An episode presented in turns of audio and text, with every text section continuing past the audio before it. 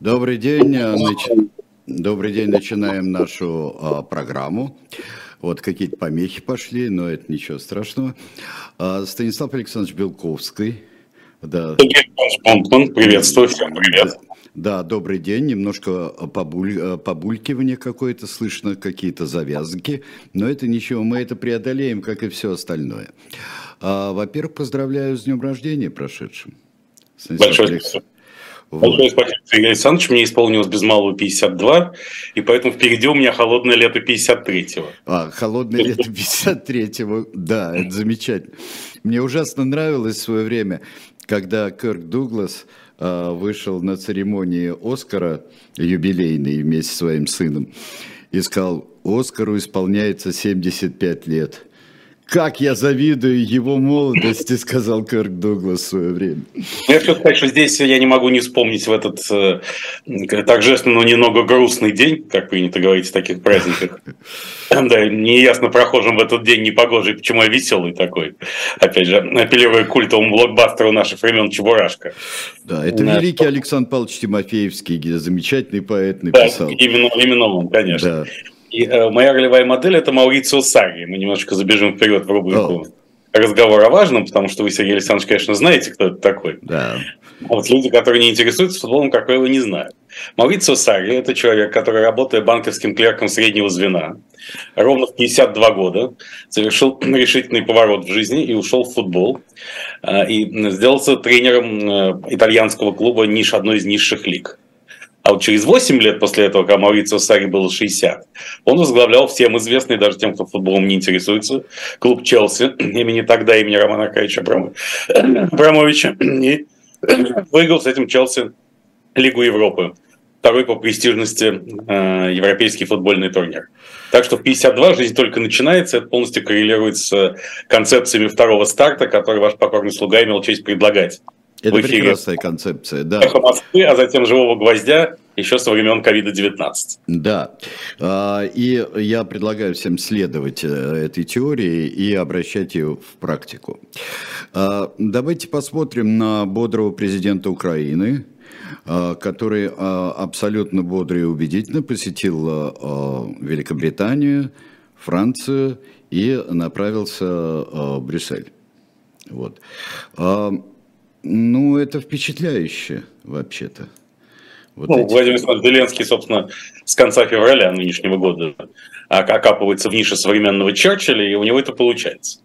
Тем более он молодой Черчилль, ему э, всего лишь 45 что тоже как Кирк Дуглас завидует, завидует Оскару, так я не могу белой зависти не позавидовать Александру Зеленскому, через чем я вновь, вновь надел белую рубашку, хотя главный государственный праздник РФ День сурка был у нас неделю назад. Да, ну ничего. Хоть у нас каждый день День сурка, поэтому же концепция праздника еще хороша тем, что может воспроизводиться практически каждый день. Каждый божий день, я бы даже сказал. И поэтому как всякий Черчилль с поправкой на эпоху, Владимир Александрович Зеленский достаточно продуктивен в продвижении своих тезисов. И главное, мне кажется, он внедряет, успешно внедряет в сознании западных элит очень простую и незаменимую концепцию, что если вы не хотите воевать руками своих граждан, а все-таки хотите воевать руками Украины, то вам придется дать Украине оружие по максимуму и максимально быстро. А если вы этого не сделаете, то, возможно, вам придется вступать в войну самим чего страны Евроатлантического альянса и Евросоюза, конечно, категорически решить не хотят. Особенно Германия, которая от слова «война» трясет после двух, мягко говоря, неудачных мировых войн в 20 веке. Правда, Германия потом вновь взошла на пьедестал, но за счет совсем благодаря другой, другим философиям и технологиям. Ну Поэтому... да, а не брецание оружием. Но вот то, что сломало, э, ломает Германия свой, э, свой принцип послевоенный, не участие в конфликтах и не распространение своего э, оружия в зоны конфликтов. Вот это сейчас, это что значит? Это такой достаточно переломный момент в истории. Я не Конечно. говорю... Конечно, более чем переломный, потому что, ну, во-первых, признано, наконец, что идет мировая война. Вообще-то, на мой взгляд, она идет с весны 2014 года в гибридной форме. Просто 8 лет э, евроатлантический мир пытался это отрицать, формально или неформально. Сейчас это признано. А раз идет мировая война, то каждый должен определиться, где он. укрыться от ее последствий будет достаточно сложно, поскольку идет напрямую и непосредственно в Европе. Собственно, боевые действия, вообще, как э, согласно официальной версии, такой международной, которую нельзя ни подтвердить, ни опровергнуть, с 1945 года в истории человечества было всего 26 мирных дней. Эту цифру легко запомнить, потому что по числу бакинских комиссаров 26. 26, да. Но на самом деле неизвестно, сколько было мирных дней, потому что далеко не всегда фиксируются боевые действия, идущие нашим сознанием. Далеко не всегда фиксируются. Как и до конца неизвестно, сколько было бакинских комиссаров. Да, их может быть 27, да, 27 да. по другой версии, да. Которые ведут, э, ведутся далеко от Европы, где-то там на задних дворах мира, потому что наше сознание европоцентричное, все, что независимо от того, хотим мы того или нет, все равно на европоцентрично. Э, что еще раз доказывает, что русские, как не смешно, европейцы. Это одно из э, неотменимых доказательств нашей европейскости, как бы мы ни пытались эту европейскость отрицать и от себя демонстративно отгонять. Особенно есть не скифы мы, не азиаты мы. Да. Да, ну, да, скифы мы, да, азиаты мы, это такой вызов. Нет. Да, а вот поэтому, ну, ну, здесь война уже точно идет, не война, а точно идет в Европе. От нее никуда не спрячешься. Если немцы не хотят воевать сами, да, им придется поставлять оружие Украине. Это совершенно очевидно. Кстати, на этом фоне Владимир Путин рассчитывает, что если ему удастся затянуть всю эту катавасию до начала 2025 года, то он встретит там в начале 2025 года новую республиканскую администрацию США, может быть, в лице Дональда Трампа, может быть, в лице Рональда Де Сантиса, нынешнего губернатора Флориды или кого-то еще. Но, но кто бы ни был этот республиканский лидер, он пойдет с Путиным на переговоры о фиксации некого статус-кво, потому что, как считают в Кремле, э, Джозеф Байден еще так решителен э, из-за позиции собственного электората, что более 60% электоратов демократов считают, что Америка несет ответственность за то, что происходит в Украине и должна всячески помогать. А вот в республиканском электорате так считает лишь треть. И поэтому, дескать, какие, как бы, каковы бы ни были личные позиции следующего президента США, ему придется ориентироваться на своих избирателей. Вы знаете, что легендарный Сеймур Хирш, 85-летний журналист-расследователь, да, да. получивший еще в 1970 году Пулитцеровскую премию за э, расследование зверств в Сангми во время войны в Вьетнаме, тут разразился коронным материалом о том, что все-таки американцы взорвали Северный поток. Причем планировалось это по версии Сеймура Хирша, ему 85 лет, я, кажется, сказал, э, еще в 2021 году, до начала спецоперации Z. Потом в июне 2022 года во время учений в Балтийс... НАТО в Балтийском море были заложены бомбы, а в сентябре 2022 года норвежские какой-то там, норвежцы активировали эти бомбы с помощью специальных дронов, и Северный поток пропал, Колобухский дом. И Кремль, естественно, всячески ухватился за это расследование, хотя, так сказать, э, многие представители мировых элит и не только, и глубинных народов обращают внимание, что э, Сеймур Хер давно ударился в безумную конспирологию. Он уже лет 20 назад обещал ядерный удар США по э, ядерным же объектам в Иране. Он за два дня до падения Багдада говорил о том, что операция США против Ирака, против Саддама Хусейна полностью провалилась. Э, там, конечно, велики его заслуги в разоблачении зверь в тюрьме Абу Грейб, который он э, сравнивал с нацистскими концлагерями и так далее. Но это такой радикальный вариант Оливера Стоуна в журналистике. А, да, ко всему. Я жду еще от одного человека сейчас э, рассказ о специальной военной операции, обо всем остальном, о северных и южных потоках. Я жду, есть такой человек изумительный, Тьерри Мейсан. Это вот французский вариант того же самого. Э, он написал э, э, здоровенную книжку сразу в 2001 году он написал книжку, которая называется «Чудовищная ложь» об 11 сентября. Вот, это, это, эта книга потрясает своей, а, вообще потрясающей конспирологической а, своей. И как всегда все, все сходится. В конспирологии всегда все сходится. Все да, ну чудесно, ну, всегда очень все просто. Ну, конечно, потому что это, как, как все безумное, конспирология, как правило, абсолютно логична. Ну, согласно Белковской теории, которую я тоже не раз излагал в наших эфирах, но не все это помнят, разумеется, конспирология есть предельный продукт атеистического сознания. Потому что там, где человек абсолютно отказывается принимать фактор Божьей воли, там он вынужден видеть совсем вселенский заговор. Потому что, само собой, то есть по воле Божьей, ничего случиться не может. И здесь, собственно, и Сеймур Херш, который утверждал, что э, хими... удары химическим оружием в Сирии наносили противники Башара Асада, чтобы создать повод для его смещения. Ну да.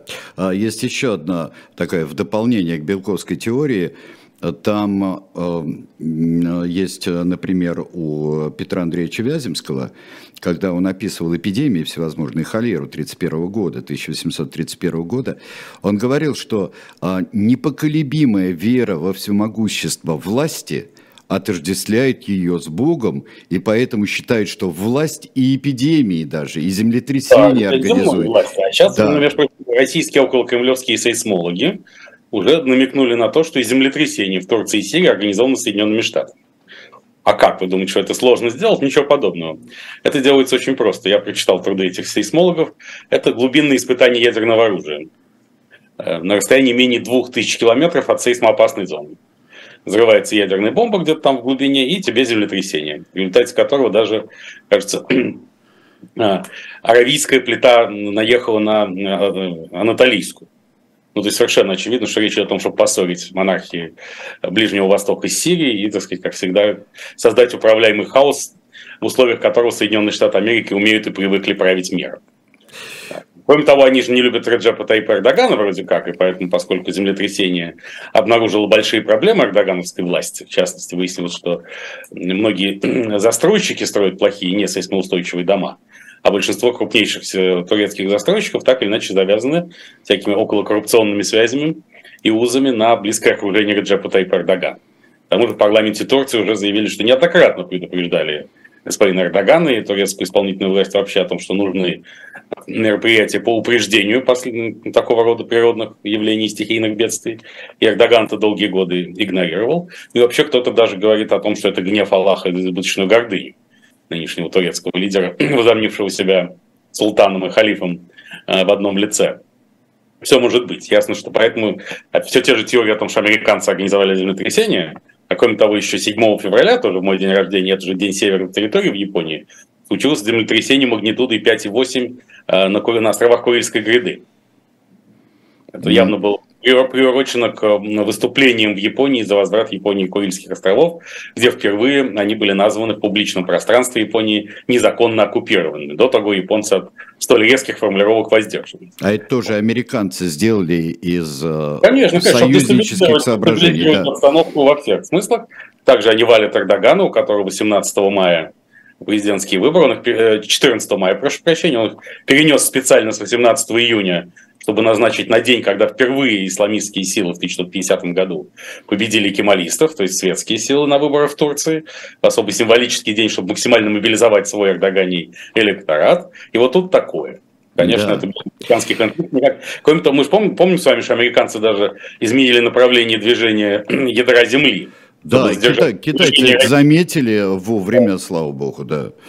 Да, поэтому тут уже, так сказать, э, подземность э, всего происходящего, хтонический характер, он становится все более очевидным. Помните, мы с вами говорили о том, что э, спецоперация Z на стадии навоза, то есть настоящая военная операция Z, может уйти полностью под землю, и с помощью специальной ветки метро элитные подразделения российских войск достигнут Киева. Ну и американцы играют на опережение. Они проводят ядерные испытания под землей, чтобы помешать российским подземным сценариям. То есть все, ситуация во всех смыслах слова углубляется. Э, я хотел э, еще сказать, что Конечно, здесь можно и читать всевозможных конспирологов, читать э, всевозможный идиотизм, помноженный на другие болезни, но я бы хотел, друзья мои, выразить глубочайший просто соболезнование, глубочайший ужас тому, что произошло э, вот в Турции с такими жертвами, тоже с немалыми жертвами в Сирии, везде, где это произошло. Это чудовищная вещь. Да. да, это самое страшное землетрясение в Турции с 1939 года. Как официально признано, число погибших достигло уже по состоянию сейчас 15 тысяч человек. Да. Поэтому наши полные соболезнования. А, ну вот, а, а сейчас э, отреагировали на то, что все-таки и Зеленский едет, и бронетехнику уже передают потихоньку, и обучают, самое главное а, отреагировали в России. Но вот вы говорите, что вот Путин заинтересован это все тянуть до января 2025 года. Но с другой стороны, если действительно признаки того, о чем говорят очень многие, того, что наоборот идет на опережение, на опережение поставок тяжелого вооружения сейчас э, с возможным наступлением через неделю-две. И то, и то, и другое. И без хлеба, пожалуйста, как говорил сакральный Винни-Пух э, из российской мифологии, которая будет оглашена 15 мая, символ Единой России. А не противоречит Б. Да, Путину нужно успешное наступление в Украине в ближайшее время. Кроме того, еще пока не наступила весенняя распутица, поэтому все чаще называют дату 15 февраля. С тем, чтобы к посланию президента Федеральному собранию, которое типа будет 22-23 февраля, Напомним всем, что 23 февраля святой для Владимира Путина день. Это, не, это не, день защитника Отечества только, а день рождения его отца Владимира Спиридоновича Путина, а в личной системе ценностей, в системе психологических приоритетов российского лидера фигура отца исключительно важна. Мы об этом поговорим еще в контексте дипового комплекса, как смысловой основы, смысловой геоподосновы, опять же, возвращаемся к подземным процессам э, спецоперации Z, навоза, как мы теперь ее называем. Вот. И к этому моменту желательно взять Бахмут. Э, к тому же не исключено, что украинские войска и оставят Бахмут, поскольку его дальнейшая оборона не имеет существенного смысла при таких потерях, а стратегического значения э, Бахмут не имеет. Э, кроме того, но главные события так или иначе должны развиваться на линии фронта продолжительностью 175 километров, идущей от Угледара в Донецкой области до Васильевки в Запорожской области. Здесь или российские войска перейдут наступление и совершат некоторые территориальные приобретения, добившись уже хотя бы ухудшения условий для украинских войск, для их возможного наступления в этом регионе, или, что весьма логично, вооруженные силы Украины, оснащенные новыми натовскими вооружениями, пойдут в наступление, то самое генеральное контрнаступление, попытаются взять Мелитополь, а за ним Бердянск и выйти к тем самым к Азовскому морю, лишив этот водоем лишив они Российскую Федерацию представления о том, что Азовское море стало внутренним водоемом РФ. Уже хотя бы для того, чтобы нейтрализовать это большое наступление украинцев, э, возможно, российское наступление уже в середине февраля. Если оно не случится в середине февраля, ну, в любом случае обострение некое будет, потому что нужно всячески демонстрировать успехи к годовщине спецоперации Z, хотя и успех с точки зрения Кремля уже и так очевиден поскольку, как мы знаем, в соответствии с новейшей кремлевской концепцией, э, агрессивная война, которую США и их сателлиты развязали против РФ с территории Украины, закончилась неудачей, поскольку сокрушить Россию не удалось, не удалось убрать из политической карты мира, и даже страшные санкции не привели к экономическому краху. Э, еще один большой успех, кстати, обращаем внимание, что мы с вами обсуждали это в прошлой программе, Сергей Александрович, что Зельфиру Исмаилу Внутриголову таки уволили с поста. Да, уволили. Да. директора Государственной Третьяковской галереи. Ее место заняла молодая 40-летняя дама Елена Владимировна Проничева, известная в первую очередь тем, что она дочь Владимира Егоровича Проничева, генерала армии, ветерана ФСБ, бывшего командующего пограничными войсками ФСБ Российской Федерации, который известен также как один из ближайших соратников Николая Платоновича Патрушева, одного из, одной из самых влиятельных фигур современной России, когда Николай Платонович был министром безопасности Карелии, в начале 90-х годов 20 века. Владимир Егорович Проничев был там же командующим пограничными войсками, а потом стал преемником Николая Платоновича на посту министра безопасности Карелии. Так что вот это такая старинная дружба, которая не ржавеет до сих пор. Поэтому назначение Елены Проничевой вполне уместно, поскольку Россия замыкается в собственных границах, международное культурное сотрудничество на фоне навоза несколько сокращается, э, стремительно, так сказать, идя к нулю. Поэтому как раз пограничные ситуация охраны границ этого культурного пространства выходит на передний план по важности, а кроме того, становится важным уже преодолевать внутренние какие-то границы и допускать в пространство Третьяковской галереи, безусловно, искусство, успевающее навоз э, и все сопутствующие явления, поэтому действительно дочь пограничного генерала для этого годится более чем. Вообще ходит ну, мало ли, что... дочь за отца не отвечает, мало ли. А, мы посмотрим все-таки, как осторожно всегда говорят коллеги.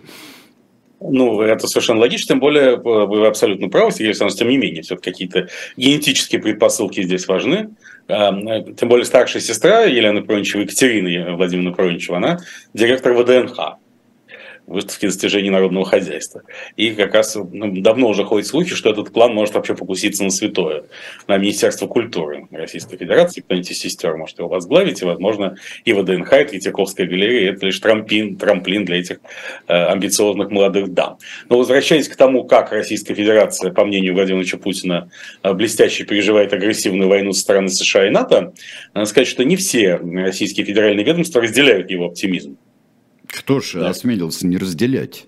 А Министерство финансов Российской Федерации опубликовало отчет за январь, из которого вытекает, что э, доходы федерального бюджета сократились по сравнению с годом ранее, с январем 2022 года, на 38%, э, нефтегазовые доходы на 46%, расходы выросли на 58%, и дефицит бюджета составил триллион 760 миллиардов рублей, то есть 25 миллиардов долларов. Это дефицит российского бюджета в январе. И поэтому экономические власти судорожно бросаются в рукопашную, чтобы затыкать эти дыры. И, наконец, вспомнили известный термин э, из англосаксонской экономической теории и практики windfall tax. Это налог на неосновательное обогащение, который применялся еще Маргарет Тэтчер в конце 79-х годов к энергетическим компаниям Великобритании, чтобы пополнить за их счет несколько бюджета. Вот сейчас Андрей Рамович Белоусов, первый вице-премьер, уже заявил, что метод windfall tax российского бизнеса на финансирование навоза э, будет собрано от 250 до 500 миллиардов рублей единоразово. Но это всего лишь в лучшем случае треть дефицита за январь. Поэтому даже этой яркой заплатой не ветхое рубище современной российской экономики никак не поправишь. Но это, естественно, не избавляет Владимира Владимировича Путина от его неизменного оптимизма, поскольку он не может проиграть в собственном сознании, а поэтому будет говорить о неизбежной победе, независимо от того, начнется наступление или нет, и какова вообще будет ситуация на украинских фронтах. Абаз Галямов э, говорил, э, так, просмотрев выступление Путина в Волгограде, он говорил, что что-то он как-то не в форме. Или это э, обычное, скажем, а профессор Соловей, или действительно как-то не так он выступал? Ну, я думаю, что ему психологически тяжело, здесь же психосоматика работает. Я, кстати, отрадно, что независимо от того, верны или не верны такого типа комментарии, как заявление Аббаса Галямова, все больше людей следует двум белковским заповедям. Анализировать психологические мотивы лидера, скорее, чем политические или экономические. Надо сказать, что где-то недели за две до начала спецоперации Z некий человек, весьма близкий к Кремлю, даже лично к вождю, уверял мне, что ни войны точно не будет. Поскольку она не решает ни одной проблемы Путина, зато создает много новых. Надо сказать, что в констатирующей части этого высказывания было абсолютно верно. Война не, не война не решила ни одной проблемы Путина, зато, зато создала много новых. Только из этого не вытекало, что она не начнется. Если анализировать это не с политической, опять же, не с экономической, а с психологической точки зрения, как раз-то вероятность э, старта была очень высокой и реализовалась в итоге. А кроме того, что действительно нужно смотреть за Путиным и слушать Путина, а не пытаться опираться на какие-то источники деликатной информации, которые часто бывают очень недостоверны и конспирологизированы. Поэтому здесь методологически сообщество начинает поним, понимать, как нужно обращаться с Владимиром Владимировичем. Конечно, ему тяжело, потому что внутри он никак не может чувствовать себя победителем. Он, безусловно, надеется на то, что в среднесрочной и долгосрочной перспективе это будет так.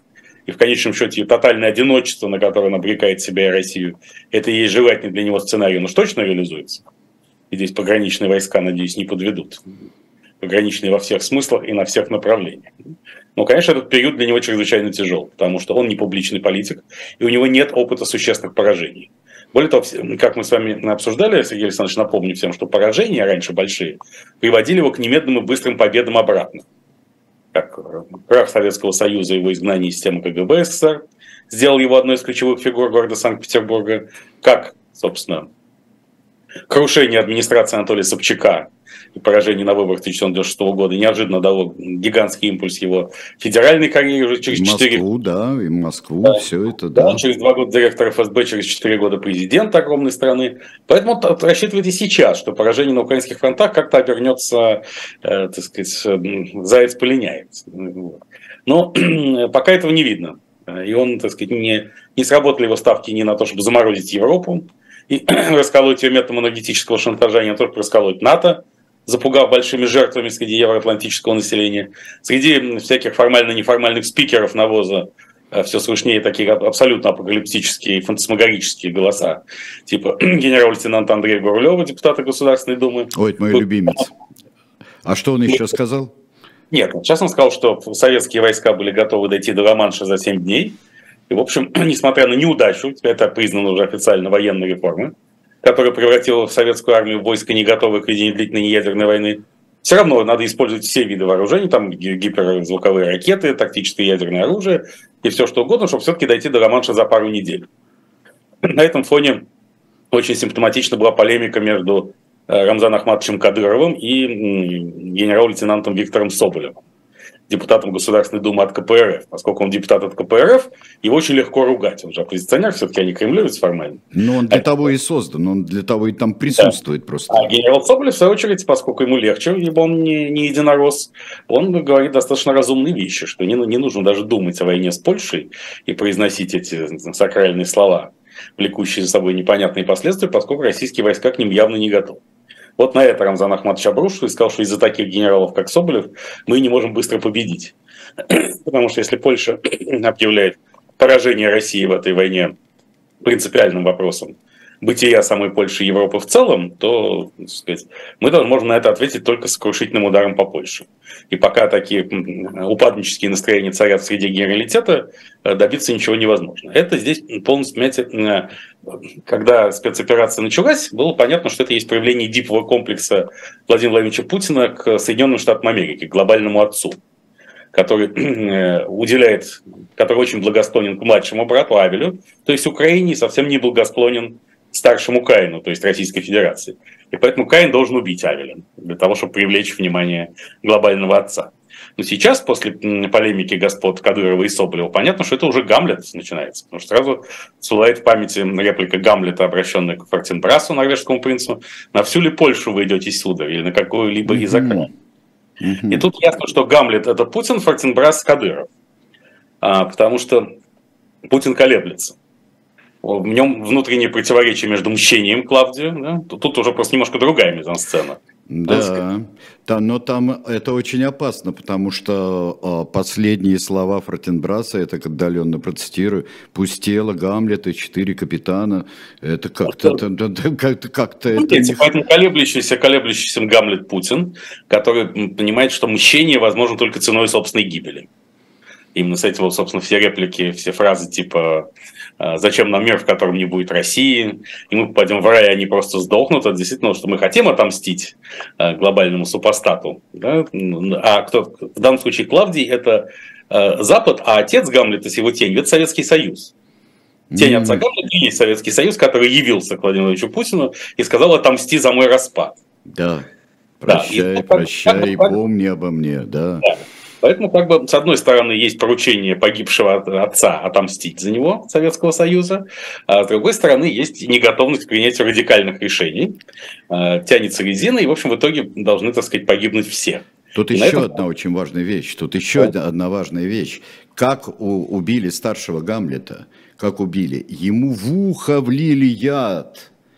Вот да, конечно, все поэтому... эти самые, все эти радиостанции, все это пропаганда. Пропаганда, конечно. Ну, конечно, да, да. Вся машина западной пропаганды, она развалила Советский Союз просто потому, что она подготовила поколение людей и в руководстве Советского Союза, и в советской интеллигенции, и в среднем, в нарождавшемся среднем классе, которым, которые готовы были сдать и слить собственную сверхдержаву из-за своих меркантильных интересов и, и незрелого увлечения благами Запада да, где, где реки текут молоком и медом, а потом выясняется, что это молоко и мед причитается только избранным, но никак не многонациональному РФ народу в целом.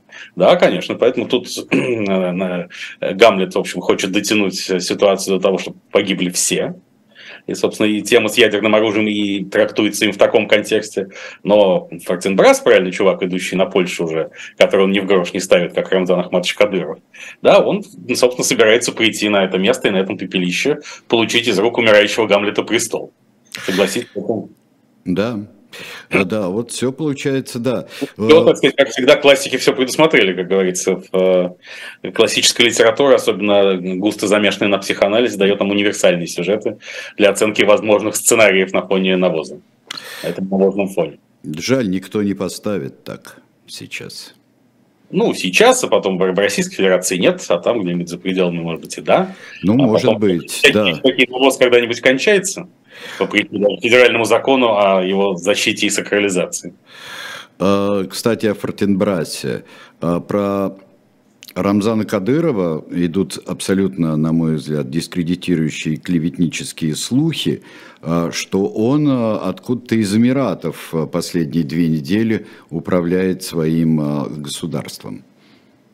Ну, это вполне логично, это, это там сейчас хороший климат. Кроме того, вообще Объединенные Арабские Эмираты, особенно Дубай, это важный экономический, стратегический партнер и Российской Федерации, и Белоруссии. Только что туда был визит Александра Григорьевича Лукашенко. Видимо, там находятся активы семьи Лукашенко в этих банках. Э, ну, а где же им еще находиться? Не случайно в свое время Александр Григорьевич сделал своим премьер-министром Романа Головченко, который был послом вот, в Объединенных Арабских Эмиратах. Как знающего обстановку, да? Конечно, знающего обстановку не понаслышке и на местах, абсолютно.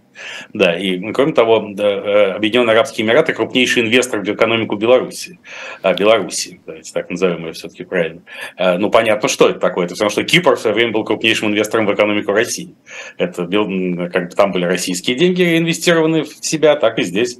Видимо, крупные капиталы каких-то больших белорусских начальников, не будем называть их по именам, и их сыновей возвращаются частично в экономику Беларуси через Эмираты. Кроме того, Индия еще оплачивает российскую нефть, которую она закупает в товарных количествах, но по очень низкой цене.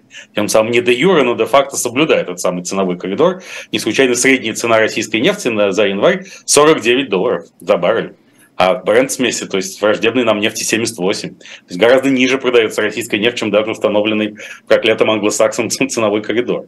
Да? Так вот, Индия оплачивает это в дирхамах Объединенных Арабских Эмиратов, что же наводит на мысль, что ОАЭ занимает существенное место во всем этом. И недавно была публикация Wall Street Journal, что Объединенные Арабские Эмираты еще и важный хаб по поставкам в РФ всякой продукции двойного назначения, и Соединенные Штаты грозили им пальцем. Угу. Рамзан Ахмад, Рамзан Ахмад, я думаю, там еще находится и для того, чтобы э, объединенную арабско-эмиратскую элиту поддержать психологически, потому что если он рядом, то ясно, что она не пропадет. Ну, конечно. Он поставит да. всякому супостату его достойное место в историческом процессе. Да, это фактор надежности. Мы сейчас, э, у нас нет да, э, ролика, но я хочу сказать, что у нас появилась в шоп-дилетанте книга весьма и весьма интересная. Эта э, книга э, у нас называется «Записки из Третьего Рейха. Жизнь накануне войны глазами обычных туристов». И написала ее Джулия Бойт. Эту книгу и э, вы можете эту книжку купить, книгу Джулии Бойт. Это очень интересно. Накануне войны, как обычные туристы Э, говорит, мы-то знаем по многим другим книгам, э, по книгам беженцев, таких как Ремарк, мы знаем, там, например, мы очень любим э, об этом говорить. Но вот такая подборка, она меня бы очень заинтересовала, да и заинтересовала я ее наверняка куплю. Shop, diletant, media, пожалуйста, вы эту книжку купите, не пожалеете. Ну вот, а теперь вот а, отсюда, а, отсюда мы идем, а, и дальше есть книга с названием «Записки из дурдома» или как-то так. А очень хорошо. Да, хорошую книгу, вы можете ее написать, а, а, и это может написать очень многие из нас, кто хоть как-то владеет пером, а потом все это объединить.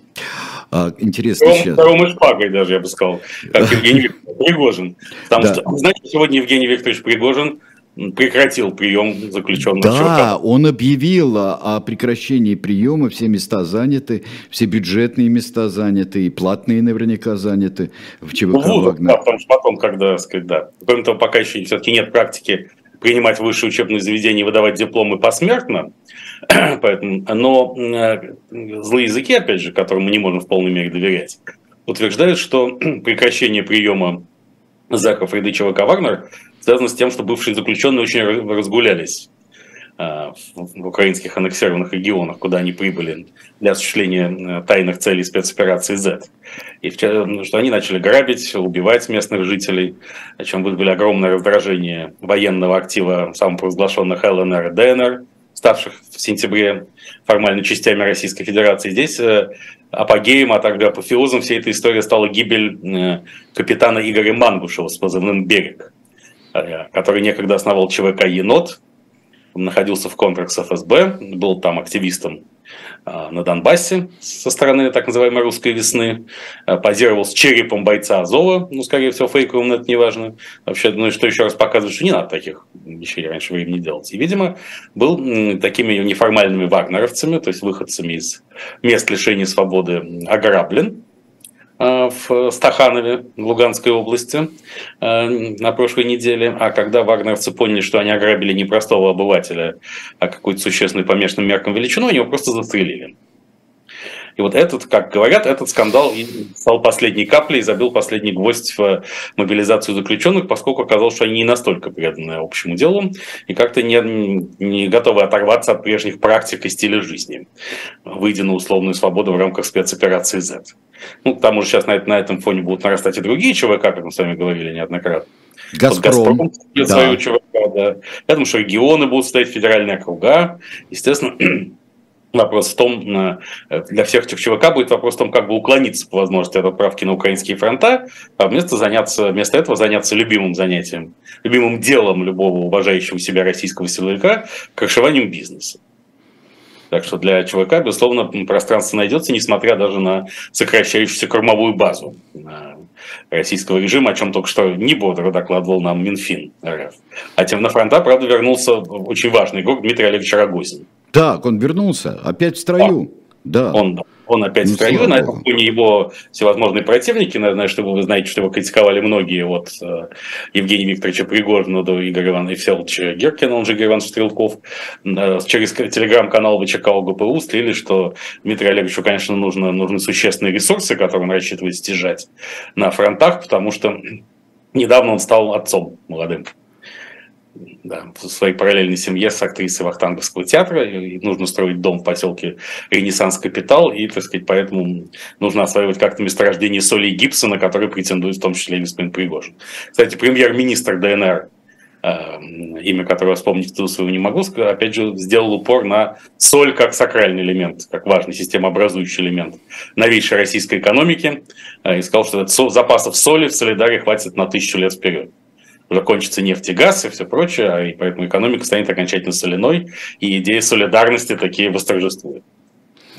А, ну да, это, в общем-то, оптимистический сценарий такой вот для, для того же самого Дмитрия Олеговича. И, а, вообще а, много чего Стрелков наговорил. Стрелков а, наговорил а, то, что сейчас он нужен, и убивать его не стоит – он очень много так, э, совершенно такую элегию, брожу ли я вдоль улиц шумных. В общем, примерно так вот он, что-то в этом ну, роде. Это, это вполне логично, потому что на него, я думаю, произвело неизгладимое впечатление убийства Игоря Мангушева, того самого позывной берег, да, потому что он вообще всколыхнула все эти, весь актив русской весны, много, многочисленных военкоров и так далее, потому что как-то это было уже совсем не, не, даже не по понятиям.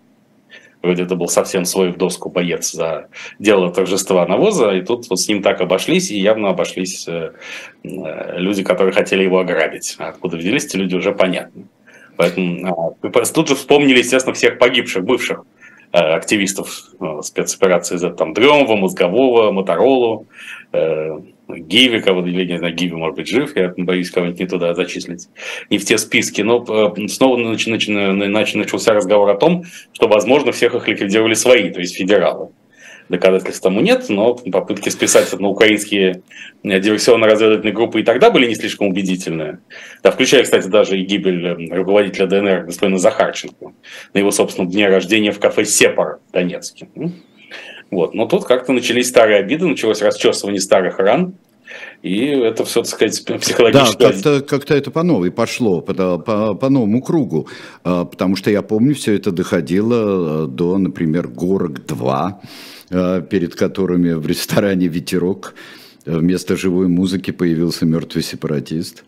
Вот тогда, вот, в, какой, в какую-то из пятниц когда-то появился. Да, это было большое событие такое в Московской области, я бы сказал. Да, и то есть выясняется, что легендарный Евгений Викторович Пригожин и ЧВК «Вагнер», в общем, как-то находится в контрах с идеями и технологиями русской весны. И, в общем, тут как надо разобраться. Все они заодно э, в войне, полной не войне до победного конца, или каждый идет своим путем, что ясно не увеличивает шансы на эту великую победу даже если будет взят Бахмут. Вы знаете, что на днях было взято э, село Сакка и Ванцетти, официальное население которого три человека. Это преподносилось как большая военная победа, или даже скорее не военная. Сака и Ванцетти, в общем-то, карандашей больше в коробке Сака и Ванцетти, чем, чем жители, так получается. Но а, здесь смех смехом, а там а, в Бахмуте и вокруг там, а, там идут страшные вообще бои, тяжелые и а, тяжелейшие идут. Кто-то здесь сказал, что Бахмут никто не знал а до того, как это все случилось. Это ваше поколение, наше с вами поколение как-то давно не слышало. Э, во-первых, его переименовали, а это ведь э, одно из важнейших мест э, во времена гражданской войны столетней давности. Вообще-то Бахмут. Вот. И это действие армии и там Великой Селянской революции Махно. Это одно из мест очень важных, кроме гуляй-поля и так далее. А, но э, э, ко всему прочему, здесь вот мы говорим, что здесь разброд и шатание какое-то такое намечается, и во всяком случае недоумение а, есть. А, а вот эти передвижения в руководстве военном и разведывательном руководстве Украины. Мы уже говорили о некоторых передвижениях таких вот, но оно становится реальностью все больше и больше. Это... Э, Сейчас, насколько можно судить, э, отставка э, министра обороны Алексея Резникова отложена, просто потому что на него завязаны многочисленные коммуникации с западными партнерами, в частности, эти встречи в Рамштайне. А ближайший Рамштайн связан с поставками очередных важных вооружений, включая боевые самолеты. А, э, формально это связано с тем, что Кирилл Буданов, нынешний начальник военной разведки, который должен был занять место господина Резникова, является генерал-майором, военнослужащим, а по закону министром должен быть, по закону Украины, гражданское лицо. А да. там закон такой даже, просто по закону гражданское да, лицо. Ну, я не, не, не знаю точно, что это за правовой акт, но он существует, безусловно. То есть это не просто традиция, это юридическое установление некое. Угу. Ну, конечно, дело не в, не в формальностях, а в том, что ну, это все было поспешное решение, э, которое лоббировало часть окружения Владимира Зеленского во главе с лидером фракции «Слуга народа» в парламенте Давидом Арахамией, а руководитель офиса президента Андрей Ермак, человек весьма влиятельный, второй, пожалуй, по влиянию современной Украине, был против. И, в общем, пока возник аппаратный клич, который закончился сохранением господина Резникова на своем посту. Сколь долго это продлится, неизвестно, но характерно, что аппаратные интриги в Украине не утихают. И борьба групп влияния не смолкает, несмотря даже на необходимость тотальной консолидации в период не войны. Так что здесь Украина берет плохой пример с э, российской стороны, так сказать, столкновения актива русской весны с Пригожиным и так далее. Но только ли это интриги или, или некая попытка упорядочения? Во всяком случае, э, те не только перестановки в руководстве, а еще и э, там дела определенные, и мы об олигархах да, конечно, говорили. Отставка, отставка господина Резникова была не случайна, а связана с коррупционным скандалом по поводу закупок продовольствия до вооруженных сил по завышенным ценам. Судя по всему, эти закупки по завышенным ценам действительно имели место. Что еще раз говорит, что и коррупция тоже не смолкает, несмотря на грохот канонады. Поэтому, естественно, у Украины немало внутренних проблем, которые сейчас э, не так очевидны из-за международно-военного контекста, из-за того, что Украина есть передовой край гигантского столкновения, глобального конфликта, начавшегося, еще раз повторю, прошу прощения за повторяемость, 8 лет назад, на мой взгляд. Да, но эти все проблемы потом останутся, и после завершения войны они выйдут на поверхность и приведут к, к существенным тектоническим переменам переменам в судьбах украинских элит? Э, некоторые деятели э, разного толка и в разных странах э, за прекращение огня выступают достаточно активно. И Уотерс из любимых вообще Pink Floyd здесь и очередной раз выступил Григорий Явлинский уже в «Новой газете». Вот э, мне кажется, что это большая засада прекращения огня в нынешнем, э, в нынешнем состоянии. Э, но вроде бы хорошо, людей не, людей не будут убивать, и никто не погибнет на фронте. Но в этом есть засада какая-то. Ну, это то самое перемирие э, чаем или леем и Владимировичем Путиным чтобы потом в условиях фактической фиксации некого статус-кво, а именно контроля над 16% украинской территории, спокойно ждать января 2025 года и новой попытки договориться с Соединенными Штатами Америки, как глобальным гегемоном. Поэтому тут важный день простоять до ночи продержаться. Ну, поэтому фронтмен Pink Floyd давно уже выступает на путинской стороне, что заставляет вспомнить э, известную частушку из культовой программы, телепрограммы поздних советских времен «Веселые ребята». Помните, не было такое? Да было пародийное шоу, автором сценария которого был выдающий наш сатирик Андрей Кнышев, э, куда в последний год запропастившийся, не знаю куда. Там э, комсомольские работники, которые делили между собой всякие диски э, самых популярных западных исполнителей, периодически поворачивались к камере и произносили речевки типа «тех, кто слушает Pink Floyd, гнать поганую метлой». Вот. Значит, ну, те, кто слушает Pink Floyd, гнать поганой метлой не надо, но позиция лидера Pink Floyd, да, как и Сеймера Херша, достаточно характерна. А для такого типа, вот, так сказать, э, представителей культурной информационной элиты Запада, э, ну, вот Оливер Стоунс даже относится много еще кто, поэтому ничего удивительного в этом нет. Вопрос в том, что такая позиция не преобладает сейчас на уровне политических элит, понимающих прекрасно цену вопросов в Четвертой мировой войне. Но Григорий Алексеевич Явлинский занимает свою традиционную позицию. Кроме того, он, в общем, понимаете, самый вот секрет успеха Бориса Николаевича Ельцина, помимо его нечеловеческой харизмы и исторического задания, которое он выполнял, состоял в том, что на его эпоху пришлось поколение политиков, искренне совершенно не стремившихся к власти, которые просто не хотели оказаться у власти.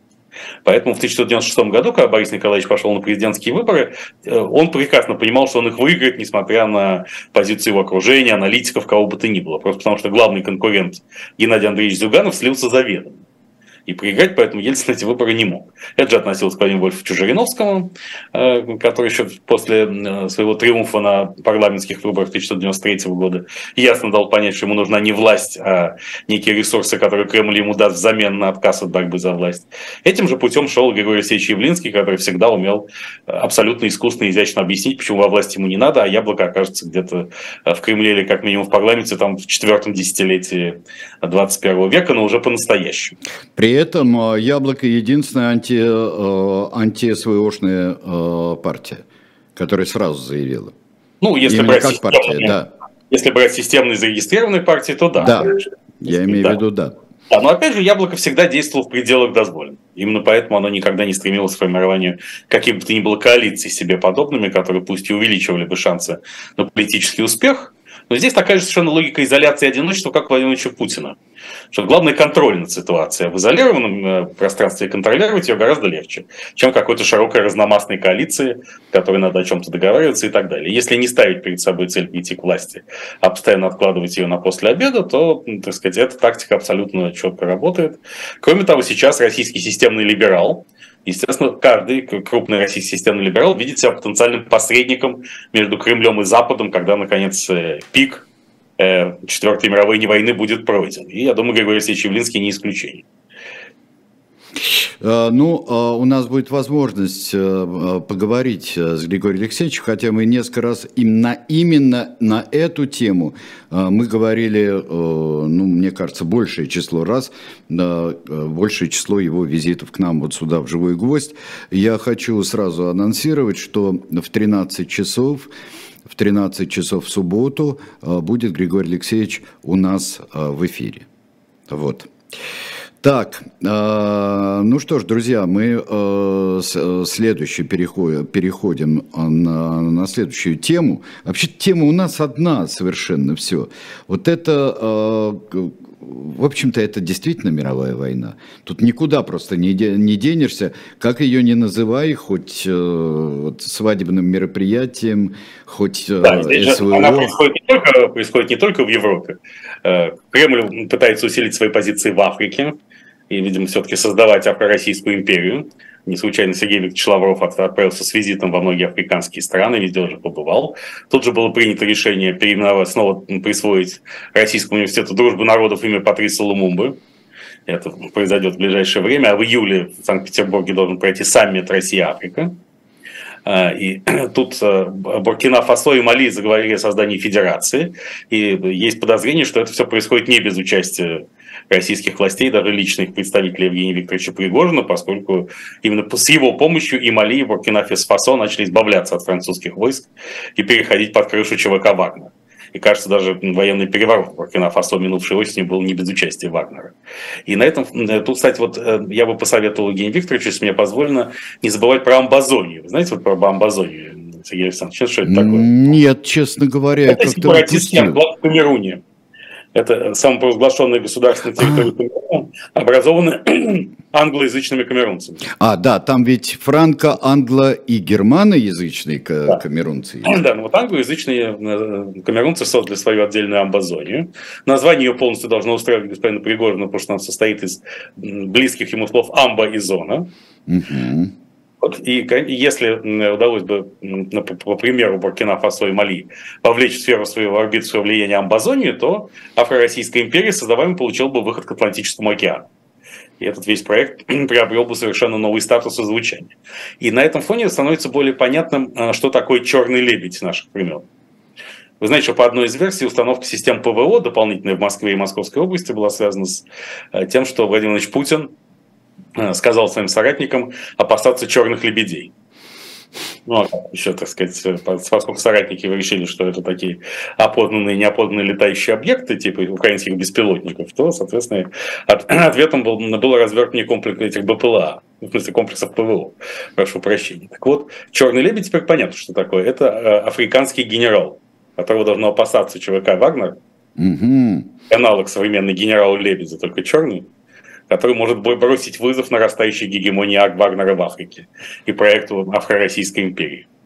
Да, как-то. А вот э, интересно, может быть, кто-нибудь напишет или э, снимет, или поставит «Не стреляйте в черных лебедей», например. Да, безусловно. Да. Здесь же вообще, надо сказать, культурная э, повестка э, становится все более важным полем борьбы вот, культурное пространство. И на этой неделе э, народный артист России Дмитрий Певцов и заслуженная артистка России Ольга Будина подвергли уничтожающей критике не только Чебурашку пресловутого, явно увидев в нем намек на Рашку, так сказать, и, и Чебуросию, как некую модель, но и фильм того же режиссера Дмитрия Дьяченко «Последний богатырь». Так. Да. А чем ну, последний это богатырь? А, потому что там э, последний богатырь это Иванушка дурачок, типа. Угу. Он последний, значит, после него богатырей не будет. То есть и Чебурашка, и последний богатырь. Что надо было сказать, крайний богатырь, надо было сказать, что Нет, надо было сказать бескрайний богатырь. А. Да, но главное, он не должен был быть Иванушкой. То есть это идет слом русских архетипов, там и Василиса Прекрасная, какая-то чуть ли не дама не тяжелого поведения. Я, правда, не смотрел этого последнего богатыря, но знаю это только по принципу Рубиновича. Но это же Василиса прекрасная, а не Василиса премудрая, это все-таки. Э, ну, да, так тем, что... тем хуже для да. Дмитрия Дичи, на чье украинское происхождение этническое э, народные артисты также указали, как на возможный источник диверсии, безусловно, объявили это э, результатом евроатлантического заговора. И Чебурашку, ну, о чем мы с вами догадывались давно, и последнего богатыря. Зато существенно реактуализируется Виктор Робертович Цой я обратил на это внимание, это происходит пока неформально и без ссылки на него, но самое же всегда сильное высказывание, оно бессубъектное, без ссылки, когда скользящая цитата, когда используется некий текст, но не сразу объявляется, кому он принадлежит, потому что как бы он и так известен всем, типа «мойте руки перед едой». Кто это сказал? Да неважно кто, важно, что это истина некая. Да? И тут, по-моему, становится очевидным, что Кремль хочет заткнуть дыры на фронтах призывниками. Именно поэтому Министерство обороны срочно попросило поправить законодательство, причем задним числом, с августа 2022 года, так чтобы в э, районы миротворческих миссий можно было отправлять военнослужащих срочной службы то, судя по всему, СВОЗ, он же на ВОЗ будет переквалифицирован в миротворческую миссию, и тогда призывники трех призывов, годичной давности, полугодичной нынешнего весеннего, смогут туда отправиться. И кремлевские пропагандисты, в частности, Владимир Владимирович Соловьев, в частности, обращают на это особенно активно в последнее время обращают на это внимание, что призывникам самое место на украинских фронтах, что они, дескать, хотят воевать, и вообще, как почти дословно сказал господин Соловьев в нескольких своих эфирах, война – дело молодых лекарства против морщин. Да, он как-то очень мечтательно он это говорил, с э, нескрываемой завистью к молодости призывников. Да. Вот. Да, надо сказать, что в мои 52, ну, меня, если сделают генералом, если Евгений Викторович Пригожин похлопочет, то там, там еще посмотрим. А так нет. Я попросил бы уклониться, уклонить меня от такой участи. Но, в общем, война делала молодых лекарств против морчин. А, и, и многие еще произведения Виктора Робертовича, культовые, безусловно, и незабываемые, они прямо приходят к, к этому кремлевскому двору наших дней. Например, «Снова за окнами белый день». День вызывает меня на бой. Я чувствую, закрывая глаза. Весь мир идет на меня войной. Это же типичный путинский текст наших времен.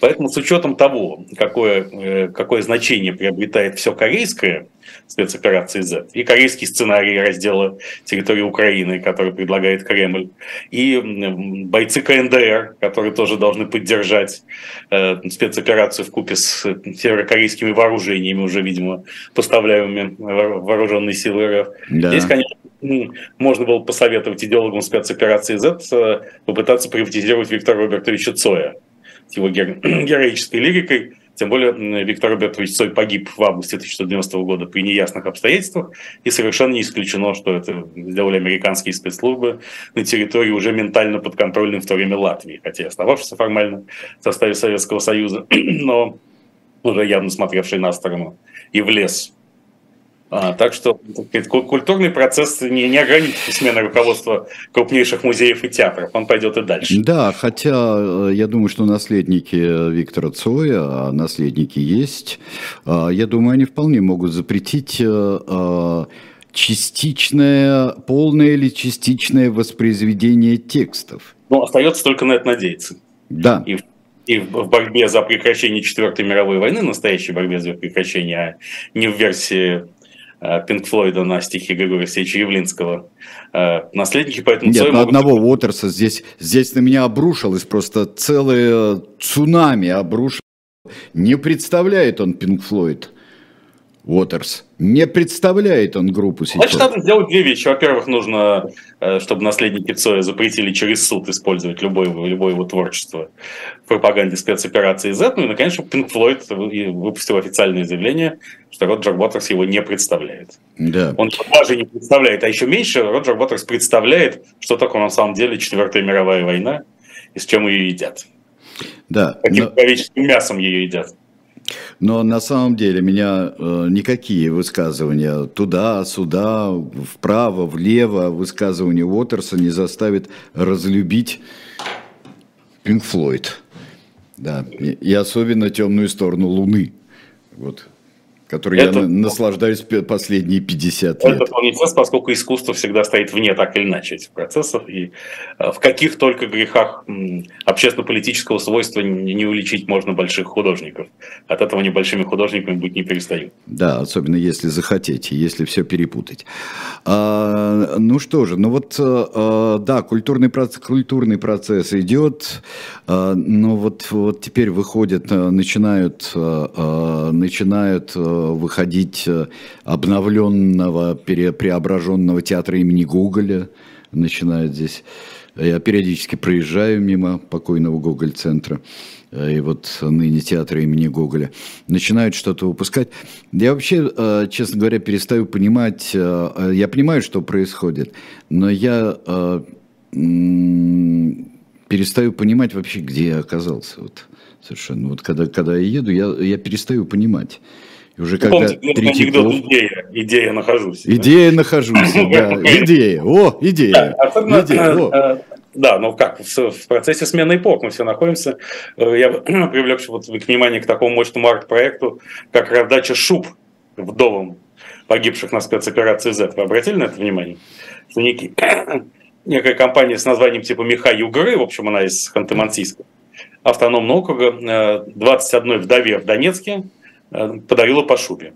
И 21 вдова записала благодарственный видеоролик, видео на эту тему. Это открывает гигантские возможности вообще, опять же, дальнейшей монетизации э, спецоперации Z и использования в качестве инструментария маркетинга, потому что, например, можно давать скидки погибшим, семьям погибших на спецоперации Z. Да? Приходишь в магазин, а там да, скидка 21% по числу вдов, получивших шубы. А кроме того, можно, так сказать, можно было бы, опять же, в рамках э, идеологии проекта «Мертвые души», который мы с вами обсуждали, э, например, выплачивать еще при жизни вот эти, например, так сказать, ты можешь связаться с какой-нибудь финансовой компанией, правильной, из перечня Центробанка, и она выплатит тебе 2,5 миллиона рублей, половину, еще при жизни, а там как пойдет. Ну вот а, сейчас я, я просто... Закладывай дьявола. Я явственно слышу голоса, э, когда говорят, ну что ж, люди потеряли, семьи потеряли кормильцев, там жены потеряли мужей, а по каким бы причинам там не велась это не война, а спецоперация.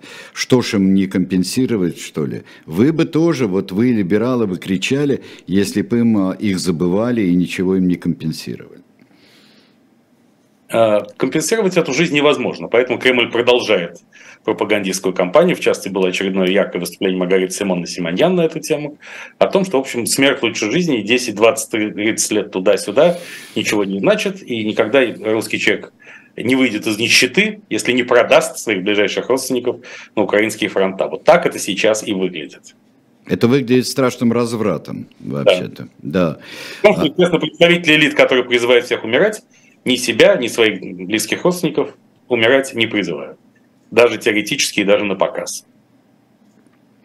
А, да, а для новой Третьяковки, для обновленной Третьяковки, конечно, должна быть картина раздачи шуб а, вдовам героев СВО. А причем эта картина должна быть написана, например, или Юрием Ефимовичем Репиным, или Василием Ивановичем Суриковым. Лучше, Еще, лучше Александром Ивановым, вот чтобы. Только не Верещагиным, потому что он какой-нибудь туда вставит какую-нибудь вот такую подлянку, вроде черепов или вроде да, причем, э, картина трупов на первом плане. Явление Пригожина народу. Собственно, сам Евгений Викторович должен раздавать эти шубы. А, да, да, да, во время ИФСЕС. Да, это замечательная будет картина, главное, такого же размера, как минимум. Спасибо большое еще раз с прошедшим днем рождения Станислава Александровича. Встречаемся в следующий четверг, друзья, да, в то же время. Сейчас у нас будет а, «Были правах», а, пресечь присяжных, а, и будет Калоя Хильгов и Алексей Кузнецов, оба в студии живые.